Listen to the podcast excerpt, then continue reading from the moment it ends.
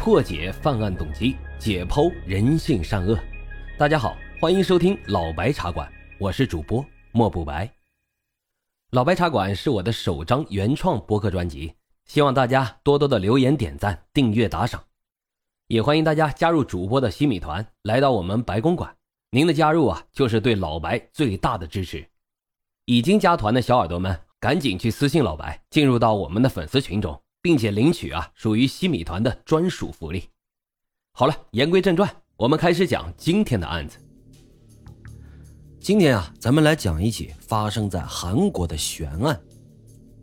二零零三年四月六号的凌晨一点四十分，一个居民路过首尔松坡区三田洞的时候，突然发现这居民楼的地下室冒出了滚滚浓烟，于是他马上就给消防署打电话报警。幸运的是啊，消防署在两分钟之内就赶到了火灾现场，并且迅速的控制住了火势。本以为啊，这只是一场普通的小火灾，但是灭火之后，进入屋内的消防员却是闻到了一股浓烈的血腥味。推开房门之后，这才发现有三个人浑身是血的倒在地上，已经停止了呼吸。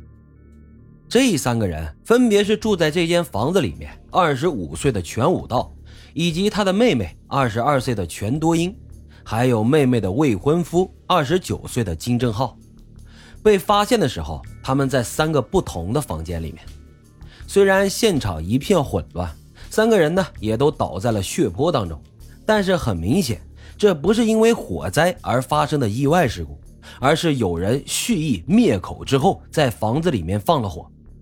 而尸检结果和现场一样，也是惨不忍睹啊！妹妹的身上一共有十二处刀伤，哥哥的身上有九处，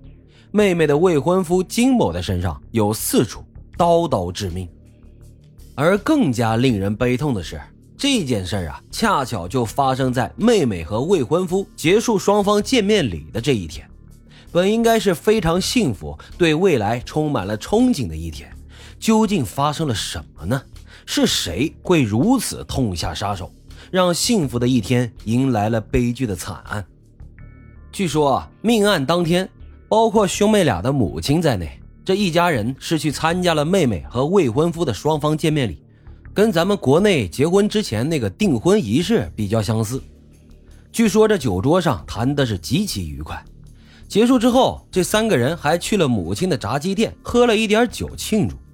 到了十一点半左右。母亲留下来说要关店，其余三个人先回到了全武道和全多英平时住的那个房子里面，然后又喝了一点酒。从店里回来的母亲朴某于十二点半左右到了家里，但是他没有待多久，一点钟左右啊，又从家里面出来，打车去到了前夫的家里。而路过的村民发现火灾的时候是一点四十分左右，根据死亡的时间推测。警方认为，这惨案就应该发生在四十分钟以内。在四十分钟以内想要杀三个人，并且呢，在房间里面还要纵火，如果没有事先准备，并且对内部环境非常熟悉的话，这犯案时间应该是非常紧凑的。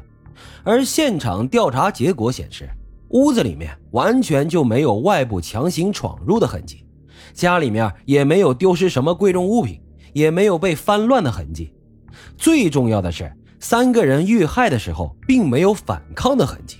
死后也没有被搬运的迹象，这就说明他们全都是在和凶手碰面的那个位置就被杀害了。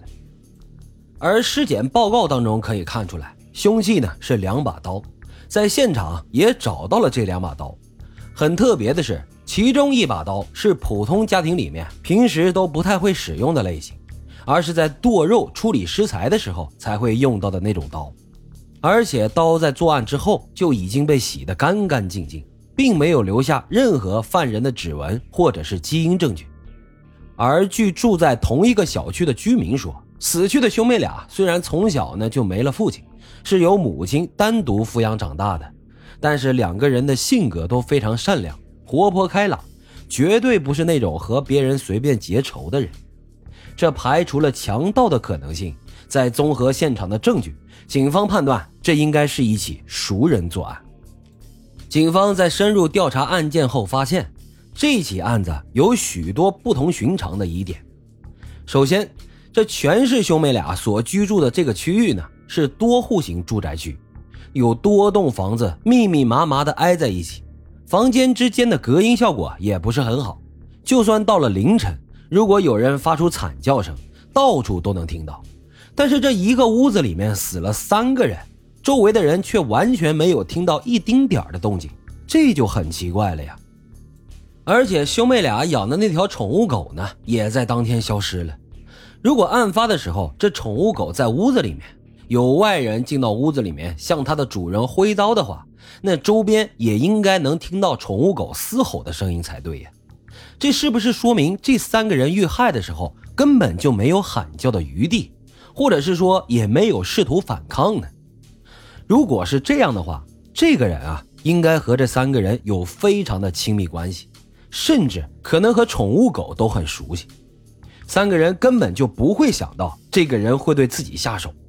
因此在还没来得及反抗的瞬间就已经遇害了。